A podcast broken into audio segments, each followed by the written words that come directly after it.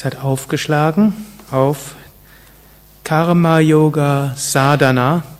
Dienen ist überaus wichtig. Vertiefe dich im Dienen und gehe darin auf.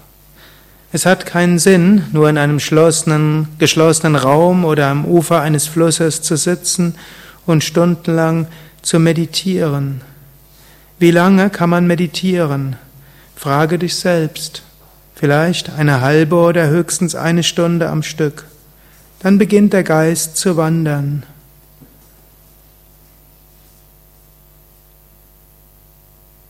Und so beginnt der Geist, sich viele Dinge vorzustellen und Luftschlösser zu bauen. Was ist der Grund dafür?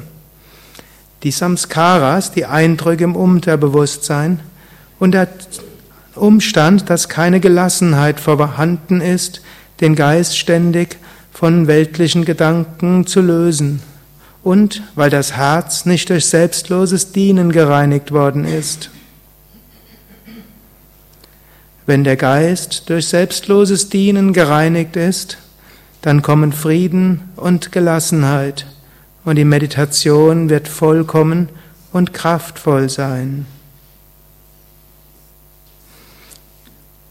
Deshalb sage ich, dass Dienen besonders am Anfang wichtig ist.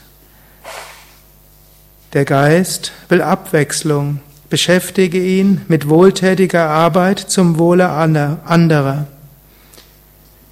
Gib im Dienen alles.